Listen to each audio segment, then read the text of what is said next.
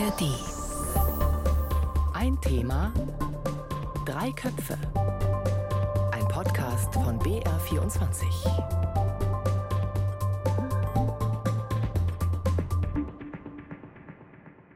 Hallo bei Ein Thema Drei Köpfe. Ich bin Jean-Marie Magro. Wenn ihr wie ich häufig Podcasts hört, dann habt ihr sicherlich auch schon eine Werbung gehört, die in etwa so geht, wegen KI könne Dr. XY jetzt jeden Tag zigmal eine Operation proben und so werde die Medizin viel besser. Künstliche Intelligenz beeinflusst jetzt schon vieles, was wir täglich benutzen. Streaming-Plattformen schlagen mir auf Basis der Serien, die ich schaue, neue Serien vor, die ich entdecken solle. Und mir ganz persönlich hilft KI weiter, wenn ich auf Reisen bin, in anderen Sprachen Interviews führe und ich nicht alles selbst übersetzen muss. Künstliche Intelligenz wird all unsere Probleme lösen. Armut, Kriege, Klimakrise. Das ist die Sichtweise der Tech-Optimisten. KI wird unser Vertrauen in die Demokratie und in uns gegenseitig endgültig erschüttern und im schlimmsten Fall wird sie uns Menschen beherrschen. Das sagen die Apokalyptiker. Wir fragen in dieser Sendung, wie können wir die Vorteile von KI ausnutzen und die Gefahren minimieren? Wie kann künstliche Intelligenz reguliert werden? Wie können wir KI zähmen? Ich habe dazu zwei Gesprächspartnerinnen eingeladen. In Berlin ist mir Svea Windwehr zugeschaltet. Sie arbeitet bei der Gesellschaft für Freiheitsrechte. Das ist ein gemeinnütziger Verein, der sich für Grund- und Menschenrechte einsetzt. Svea ist auch Co-Vorsitzende eines anderen Vereins, nämlich bei D64, Zentrum für digitalen Fortschritt. Sie setzt sich speziell mit der Regulierung von großen Internetfirmen auseinander. Hallo nach Berlin. Hallo. Meine zweite Gesprächspartnerin sitzt mir gegenüber und heißt Laura Crumpton. Sie ist Philosophin und setzt sich damit auseinander, wie wir aus ethischer Perspektive künstliche Intelligenz gestalten und sie einsetzen können. Ihr Anliegen ist vor allem die Aufklärung in Bezug auf KI. Welche Befürchtungen gibt es? Welche davon sind berechtigt? Welche nicht? Hallo Laura. Hallo. Und äh, dass ihr euch nicht wundert äh, zu Hause, wir duzen uns nicht, weil es unprofessionell wäre, sondern weil wir uns schon etwas länger kennen, nämlich aus der Schule. Und zwar alle drei. Ich möchte erst einmal mit einem Bauchgefühl anfangen, Laura, dich dabei ansprechen.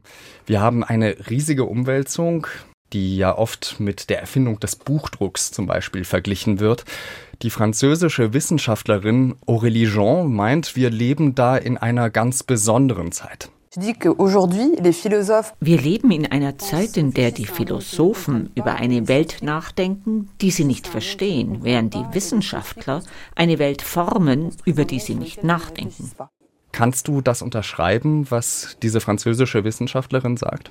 Also ich glaube, diese Aussage ist in zwei Teile geteilt. Und ich glaube, eine Antwort auf den zweiten Teil kann man im ersten Teil finden.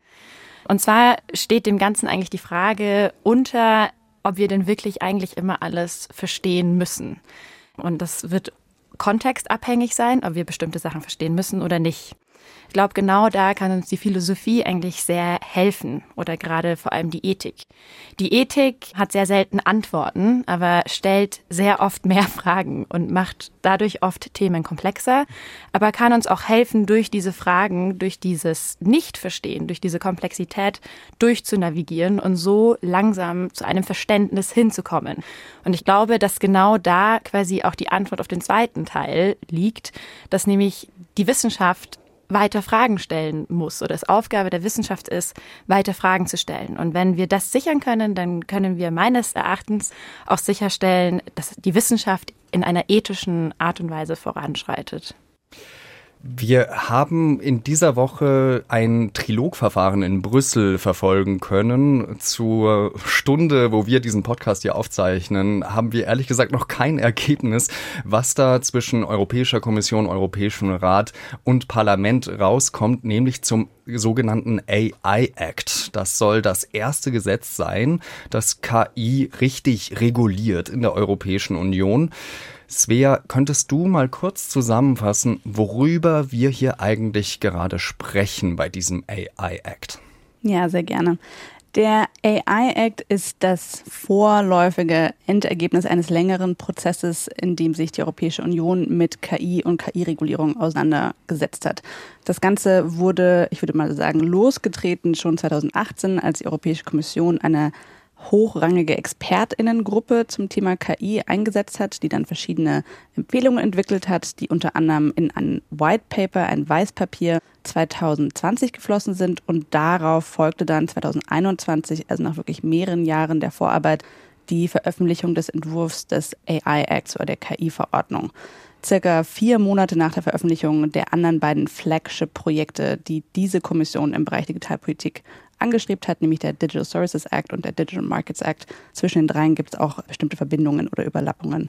Grundsätzlich versucht die Kommission oder hat die Kommission versucht, eine Balance zu finden zwischen Innovation und Innovation zu schützen in einem noch sehr jungen, sehr dynamischen Feld und auf der anderen Seite die Nutzung von KI in der, ja, sozusagen in europäische Werte einzubetten. Das heißt, diese beiden, diese beiden Ziele stehen sich dort gegenüber.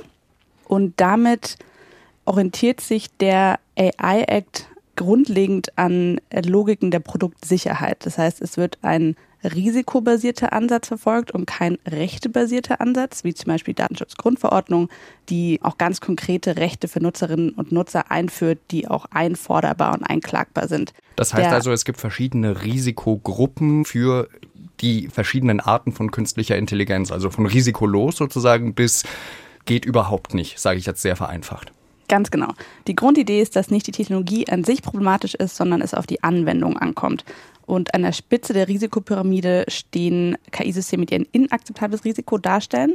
Das wäre zum Beispiel wie in China, wenn dort eben gesagt wird, äh, wir haben so viele Informationen gesammelt über eine Person X, ähm, dass sie zum Beispiel sehr viele Strafzettel gesammelt hat, dass die dann kein Konto eröffnen kann bei einer Bank. Das wäre so ein inakzeptables Risiko, wenn ich das richtig nachgelesen habe. Ja, das ist ein perfektes Beispiel. Genau diese Art von Social Scoring System soll damit verboten werden werden und darf nicht in Europa eingeführt werden. Darunter gibt es dann noch drei andere Klassen. Ich denke, die interessanteste ist die Hochrisikoklasse. Da werden KI-Systeme einkategorisiert, die problematisch sind oder die problematische Effekte haben können und deshalb besonders hohen Ansprüchen gerecht werden müssen. Und darunter dann nochmal zwei Klassen, die sehr viel weniger risikobehaftet sind und mit wenigen, ja, wenigen Verpflichtungen in den Markt eingeführt werden können. Welche Vorschläge der Regulierung liegen denn da gerade auf dem Tisch? Da gab es ja zum Beispiel auch speziell zwischen Deutschland, Frankreich und Italien auf der einen Seite und dem Europäischen Rat unter der Ratspräsidentschaft von Spanien einen Konflikt. Genau. Du spielst auf die Frage an, wie Basismodelle reguliert werden sollen. Das, um nochmal kurz einen Schritt zurückzugehen, ist eine Frage, die erst während den Verhandlungen aufkam ähm, unter anderem auch durch die Einführung von großen Sprachmodellen wie zum Beispiel ChatGPT oder andere waren die VerhandlerInnen in einer Situation, dass sich die Technologie weiterentwickelt hat und der AI-Act das eigentlich nicht wirklich in die Grundstruktur aufgenommen hat. Wie gesagt, es geht um eine risikobasierte Regulierung und nicht die Regulierung von spezifischen Technologien.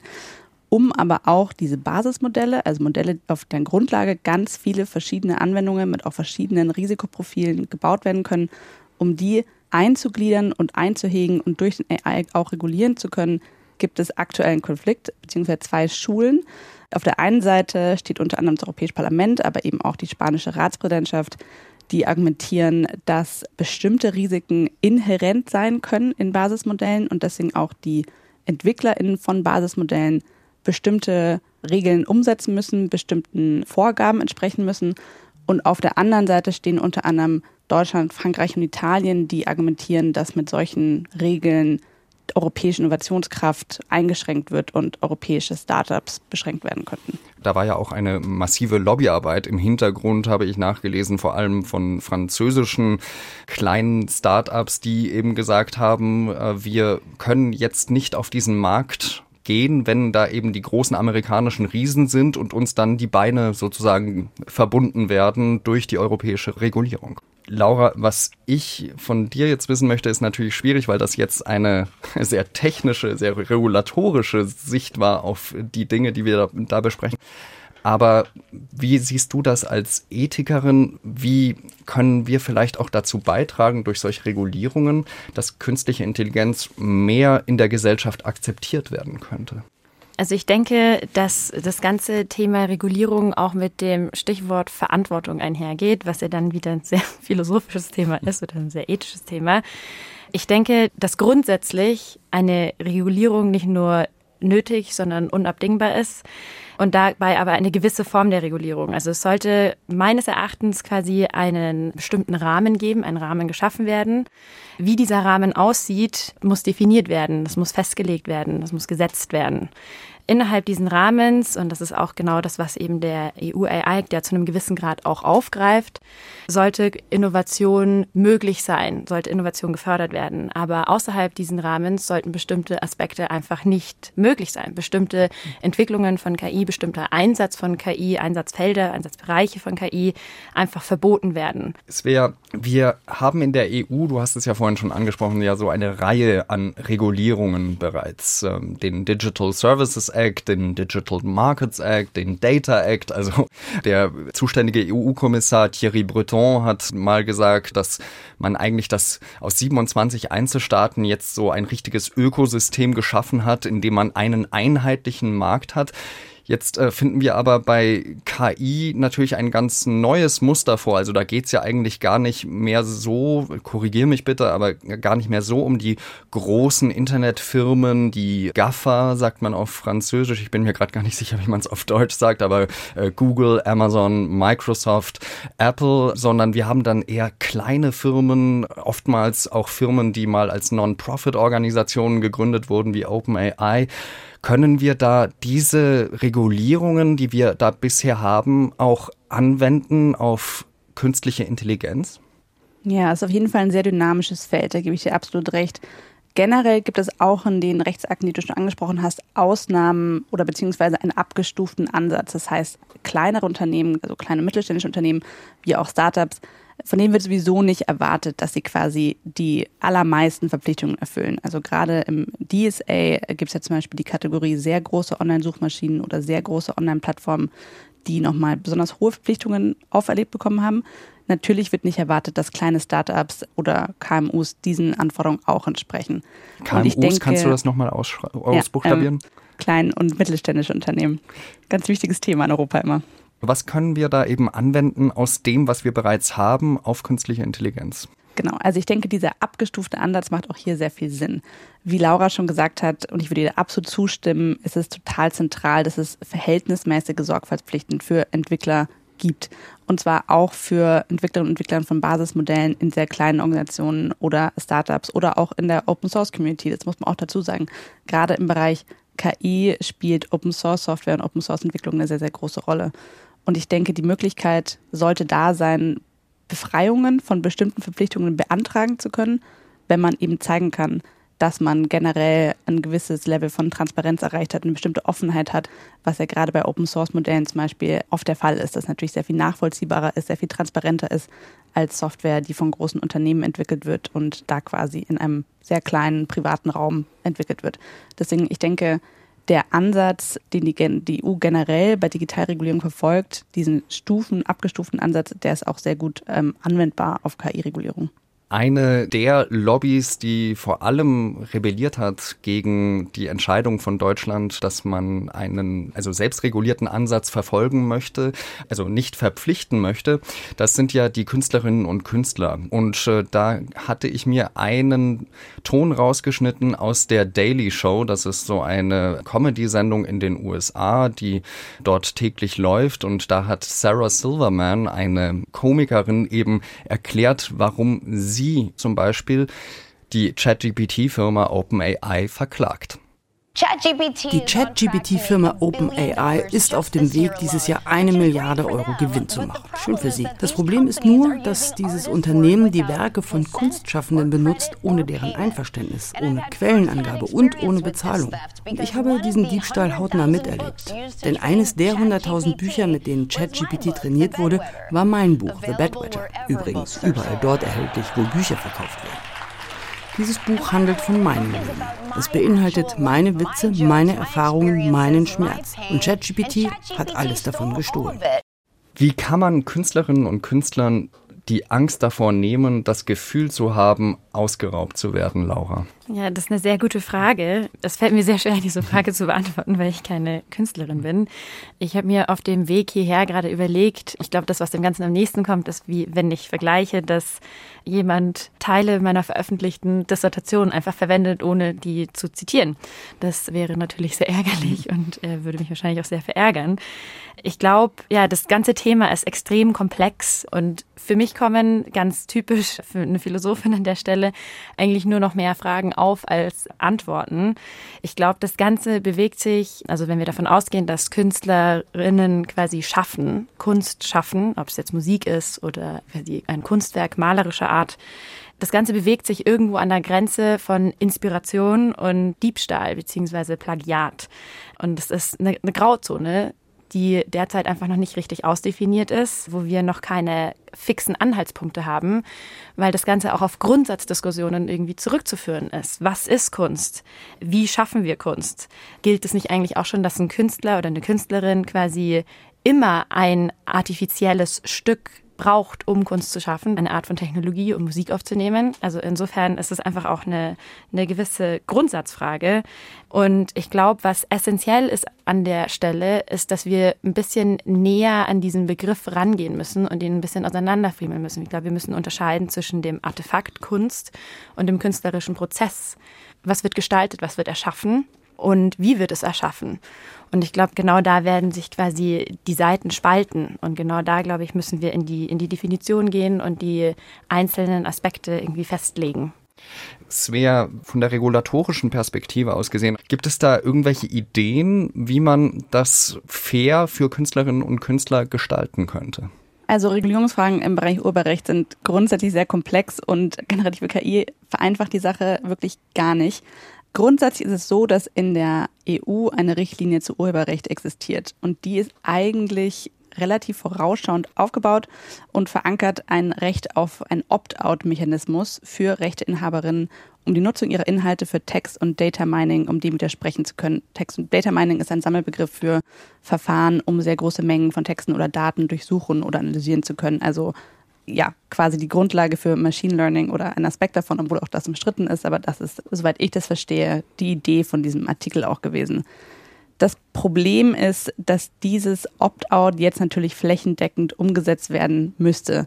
Und da stehen wir als Gesellschaft, aber auch die Industrie noch recht am Anfang. Also es gibt erste Ansätze, wie das technisch funktionieren kann, umgesetzt werden kann, würde sich aber natürlich nur auf Modelle in der Zukunft beziehen, die in der Zukunft trainiert werden. Das heißt, alle Modelle, die bereits jetzt schon auf Sarah Silvermans Buch trainiert worden sind, das lässt sich nur sehr, sehr schwer wieder sozusagen zurücknehmen oder daraus extrahieren. Das ist sozusagen die technische Antwort auf deine Frage. Letztendlich geht es natürlich eben auch um einen monetären Anspruch von Rechteinhaberinnen und äh, Rechteinhabern, was ich absolut nachvollziehen kann, wenn man die ja doch zum Teil sehr prekäre Lage in der Kultur- und Kreativwirtschaft sich anschaut und ich denke, das ist dann wieder sehr stark eine gesellschaftliche Debatte, die eigentlich nichts mit KI-Regulierung zu tun hat. Ich glaube, da geht es ganz grundlegend darum, wie wir eigentlich Journalismus, Journalismus schätzen in unserer Gesellschaft, wie wir Kulturtreibende schätzen und unterstützen möchten. Und genau, das hat, das ist auf jeden Fall eine Frage, die auch der AI-Act nicht klären kann. Ist das etwas, was man überhaupt auf deutscher Ebene regeln kann? Braucht es da die europäische Ebene oder geht es da sozusagen gar nicht ohne die USA? Also auf welcher Ebene kann man so etwas eigentlich diskutieren? Ja, ich glaube, total sinnvoll wäre natürlich eine globale Ebene, das ist klar. Ich denke, es gibt da auch so eine gewisse natürliche Dynamik, insofern, als dass natürlich viele der großen Unternehmen, die diese Modelle herstellen, in den USA sind. Das heißt, wenn dort Ansätze geprüft werden oder umgesetzt werden, um zum Beispiel ein Opt-out zu ermöglichen, dann kann das globale Auswirkungen haben. Manche Unternehmen interessieren sich auch für ähm, Verfahren rund um die Kennzeichnung von Inhalten zum Beispiel, um mehr Transparenz zu schaffen, worauf sich welche Modelle bezogen haben in ihrem Training. Aber das ist natürlich auch auf der einen Seite noch sehr am Anfang und gleichzeitig möchten wir uns natürlich auch nicht auf Selbstregulierung verlassen in dem Bereich. Deswegen wären globale Regeln aus meiner Perspektive in dem Bereich total sinnvoll. Das Thema KI, das geht ja eben weit über das Thema Urheberrechte auch hinaus. Also ich habe mir in meiner Vorbereitung einen Aufsatz von Henry Kissinger, über den man ja denken kann, was man möchte, gelesen, der 2018 über künstliche Intelligenz geschrieben hat. Das war ein Aufsatz, der hieß Das Ende der Aufklärung.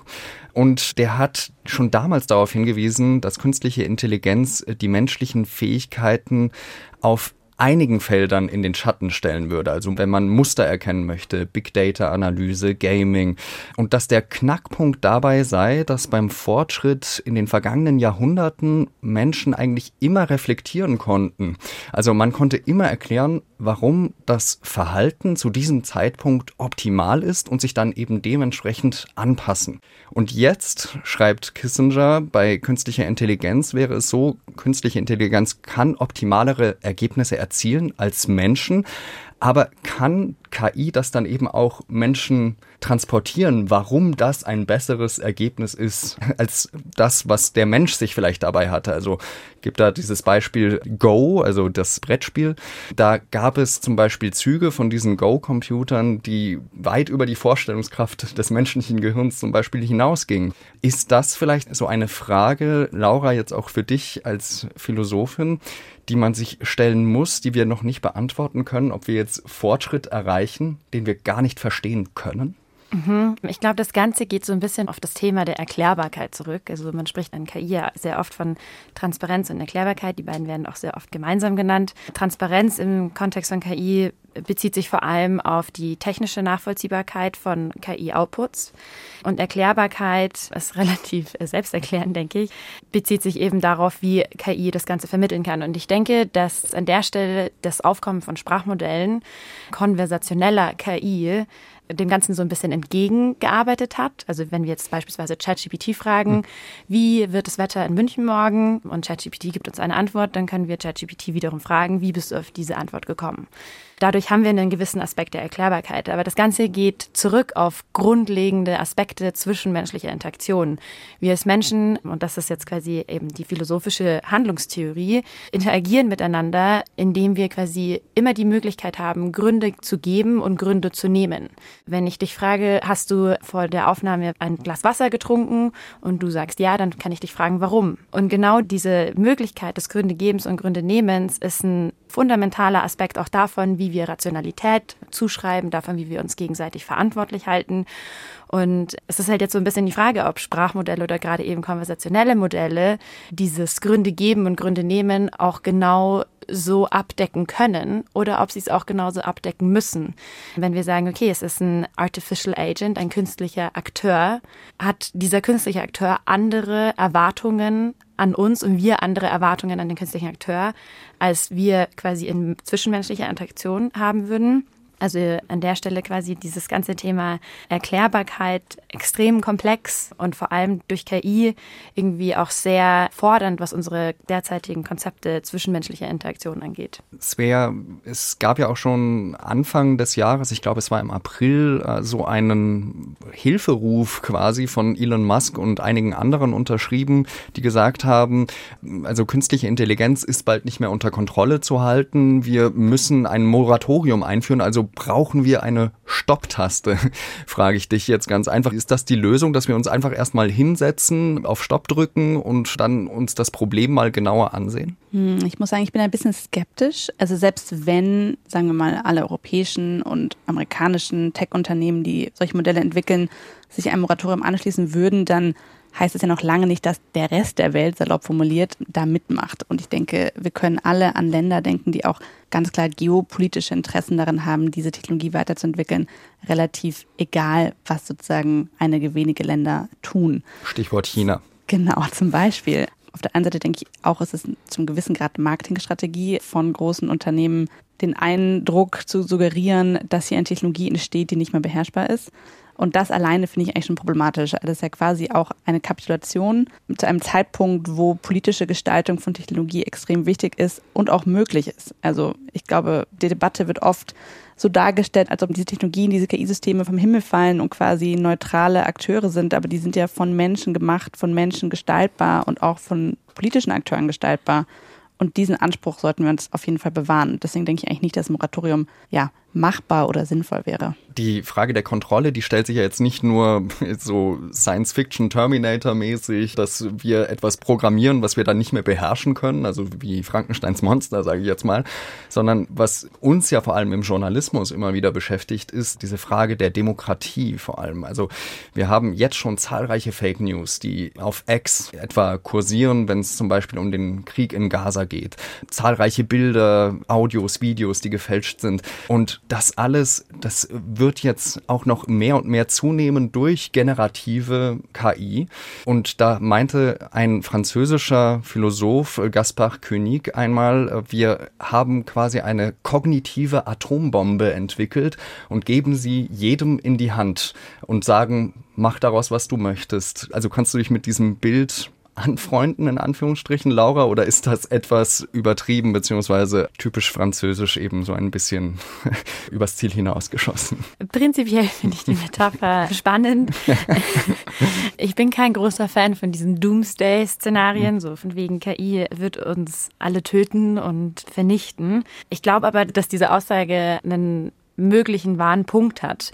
Insofern, dass es eben extrem herausfordernd ist bereits und auch äh, zunehmend herausfordernd wird, wie du schon gesagt hast, eben Wahrheit und Echtes von künstlich generiertem und äh, möglicherweise Falschen zu unterscheiden.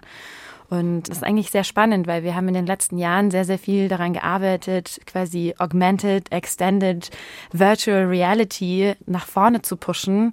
Und jetzt müssen wir uns irgendwie daran festhalten, einen Weg zu finden, genau quasi herauszufinden, wie wir unsere Realität wiederfinden. Also wie quasi das, was wahr ist, das, was echt ist, quasi von dem zu unterscheiden, was eben nicht wahr ist und nicht echt ist. Wie finden wir da vielleicht einen gesunden Umgang damit wieder? Können wir das auf die Schnelle überhaupt? Ich glaube, eine der wahrscheinlich platonischsten Antworten an der Stelle ist, für so viel Aufklärung wie möglich zu sorgen. Also quasi auch Leute anzuhalten, reflektiert an Inhalte heranzugehen, wenn sie Sachen auf X lesen, wenn sie Sachen auf X sehen, reflektiert zu entscheiden, ob das jetzt quasi als Wahrheit gesehen werden kann oder nicht. Und das ist auch extrem schwierig und vielleicht auch nicht immer möglich, aber ich glaube, das ist die einzige Herangehensweise, die uns bleibt, ist reflektierter, überlegt, an Inhalte heranzugehen und Recherche zu betreiben. Das fängt wahrscheinlich auch schon in der Schule an. Genau, an. absolut. Es wäre aus regulatorischer, politischer Sicht, wie können wir da Demokratie stärken, die ja so scheint es zumindest, herausgefordert wird äh, durch künstliche Intelligenz und deren viele Werkzeuge, die es eben bereitstellt. Stichwort eben generative KI, dass man Bilder, dass man Audios, Videos ganz einfach selbst erstellen kann. Ja, das ist eine extrem komplizierte Frage. Also wir tun uns traditionell ähm, in unserer Gesellschaft besonders, aber auch in Europa und in anderen Teilen der Welt sehr, sehr schwer damit, im Bereich Desinformation zu regulieren, weil natürlich die Frage, was war es und was nicht, oft eine politische ist, eine ähm, ja sehr stark auch subjektive zum Teil, je nach Perspektive, aber auch eine, die sich ändern kann. Also denken wir an die Corona-Pandemie zurück, als es ganz verschiedene Ansichten gab, zum Beispiel zum Thema, wie gut ist es, Masken zu tragen oder wo der Virus eventuell hergekommen sein könnte da hat sich natürlich die Wahrheit, also die Faktenlage, wöchentlich verändert. Und das macht es eben unter anderem so schwer, Desinformation oder Falschinformation richtig einzuschätzen und da einen regulatorischen Ansatz zu finden. Ich denke, was total wichtig ist, ist auch hier darauf zu achten, nicht sozusagen die gesamte Technologie zu verteufeln und in, in eine Ecke zu stellen. Also sogar Deepfakes, also manipulierte Videos, sind an sich nicht problematisch. Sie können natürlich missbraucht werden, sie können großen Schaden anrichten in ganz verschiedenen Kontexten, aber die Technologie an sich ist eigentlich nicht das Problem, sondern der menschliche Missbrauch davon. Also zum Beispiel, ich mache mir weniger Sorgen über Deepfakes vom Papst oder Joe Biden, also von sehr exponierten Personen, wo das die Presse, das, das mediale Ökosystem sehr, sehr schnell auch als Fact-Checker agiert und solche falschen Darstellungen sehr, sehr schnell entlarvt, ich mache mir mehr Sorgen um den Missbrauch von dieser Technologie im privaten Kontext, äh, zum Beispiel im Bereich digitale Gewalt oder generell auch sozusagen, was die Qualität von Inhalten angeht, auf die Suchmaschinen zugreifen, durch die ja die meisten Menschen oder sehr, sehr viele Menschen ihre Informationen suchen und glaube ich auch inzwischen so eine Haltung haben, was ich in einer Suchmaschine finde, das stimmt erstmal, das sind Fakten, auf die ich mich verlassen kann. Also ich mache mir mehr Sorgen sozusagen um das Informationsökosystem als um bestimmte Technologien in dem Kontext. Hast du den Eindruck, dass die politisch Verantwortlichen da auch ja dieser Herausforderung gewachsen sind, äh, dass das nicht nur diskutiert wird, sondern tatsächlich auch intellektuell verstanden wird und auch Lösungsvorschläge da sind?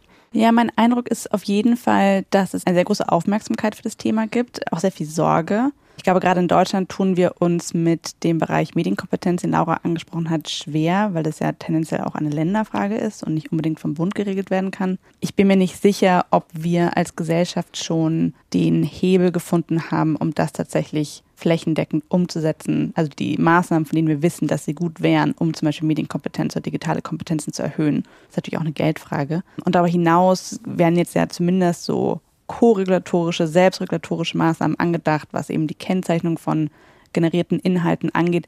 Ich denke, das kann auch sinnvoll sein, aber da müssen wir uns auch so ehrlich machen, dass wir dann noch sehr am Anfang stehen. Also es gibt Ansätze, die in der Technologie in der Industrie sozusagen ausprobiert werden, die zur Verfügung gestellt werden. Aber ich denke, da sind wir noch nicht an einem Punkt, wo wir die eine Antwort gefunden haben. Und ich glaube, bis dahin ist es auch sehr wichtig, ja, eine gewisse Offenheit zu behalten, auszuprobieren, nicht die Scheu davor zu haben, Experimente zu machen, um zu gucken, was funktioniert denn für uns als Gesellschaft. Und äh, da sollten wir auch nicht die Angst haben, Laura, dass es jetzt schon zu spät sein könnte, sozusagen, um die richtigen Regulierungen, die richtigen Instrumente zu finden, sondern wir sollten dem Ganzen optimistisch gegenübertreten. Auf jeden Fall.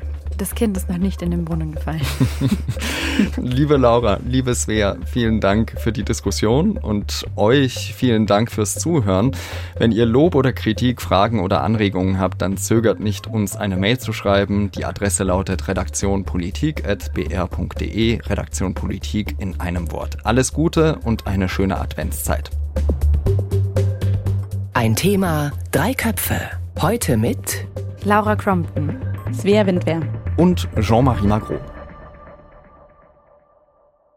Stopp.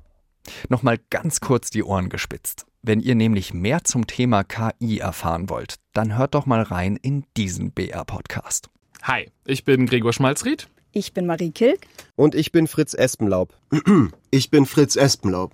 Sorry, das war gar nicht tatsächlich meine eigene Stimme, sondern eine künstliche Intelligenz, die meine Stimme kopiert hat.